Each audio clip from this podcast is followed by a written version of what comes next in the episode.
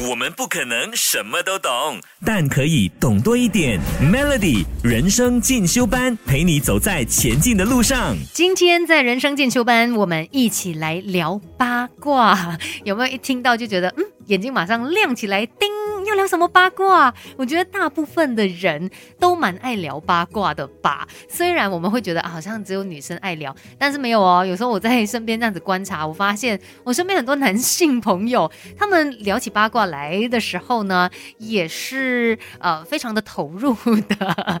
好啦，说到聊八卦这一件事哦，嗯，其实如果没有伤害到其他人，我觉得有的时候呢，它确实是有一种疗愈的作用，因为你不需要付出成本嘛，然后只是大家七嘴八舌的在那边聊一聊一些无聊的小事，然后呃说的人呢，其实非常的乐在其中，听的人也听得津津有味。那到底为什么会这样？为什么我们都这么的肤浅吗？为什么我们都这么爱聊八卦？这时候会觉得，哎，那种就是不爱聊八卦的人哦，真的很厉害，你们是另外一个类别的人了。非常的佩服，我就不是啦，我还蛮爱聊八卦的。有时候听到人家说一些八卦，耳朵呢就会马上的凑过去，哎，怎么怎么什么事情这样子？其实呢，告诉你一件事实，那就是越会聊八卦的人哦，才越能在社会当中生存。甚至根据演化心理学教授 Robin Dunbar，他就有指出啦，爱八卦呢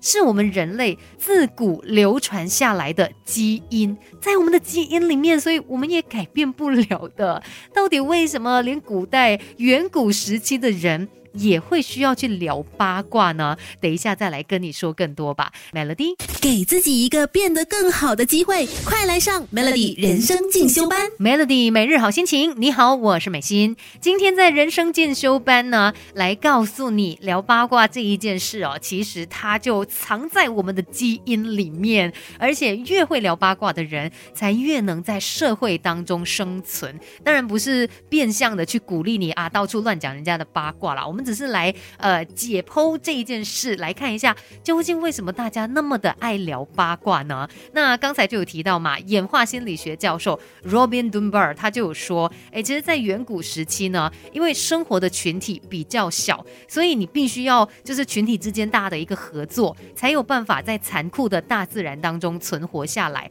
那为了要找出谁是这个群体当中最强壮、能力最好的人，你就必须不断的去参考某某人。对某某人的评价，然后呢，从你听来的这些事情上面哦，来判断说到底这个人是不是可靠的。所以这也是为什么我们要聚在一起去说别人的一些事情。所以这就变成了一个聊八卦的现象。那又有很多人说，诶，虽然说是在我们的基因里面，但是好像女生比较有这方面的基因哦。女生是不是比较爱聊八卦呢？这真的是啊，真的也是在我们的基因里面哦。而且你想。看，在远古时期，女人是比较依赖男性的，男性要去打猎，所以他们更需要懂得去聊八卦，从他们得到的这些资讯当中去判断啊，哪一位呢才是适合他们呃投靠的对象，可以这么说啦。所以这也是为什么女人比起男人更加的爱聊八卦。可是其实呢，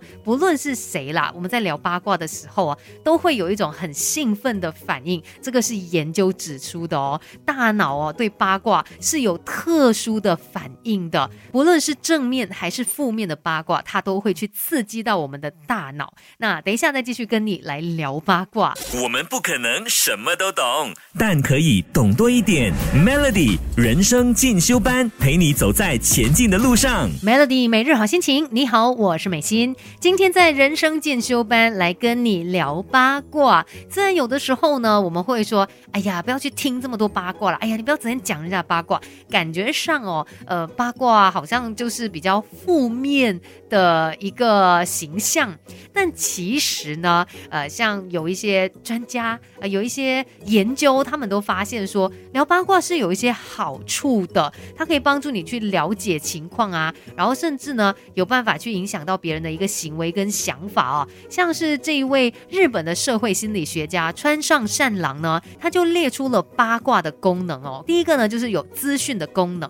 当我们在聊某个人的八卦的时候哦，其实他也提供了你去适应这个社会环境的一些情报。比如说，我们听说哎谁谁谁约会失败了嘛？那在这个过程，人家聊八卦这个过程当中，你就会知道哦，他为什么失败？哦，哦原来不可以这么做，然后怎么样做才是最恰当的？那再来呢？八卦有这个娱乐功能哦，因为我们在聊八卦的时候，呃，其实你可能会觉得很有趣，所以更加的投入在这个谈话当中，它就有点像我们人跟人之间交谈的一个催化剂，所以它带有这个娱乐的功能。当然，可能也可以透过聊八卦的时候，让你去辨别出，哎，到底你跟谁，你们是是不是有同样的一些想法的？然后大家不能够接受的又有什么呢？其实它算是一种资讯的交流啦，所以聊八卦它也不完全是一个坏事，只是可能自己也要懂得去判断吧。一些无中生有的谣言，或者是恶意去重伤他人的这些不实的讯息，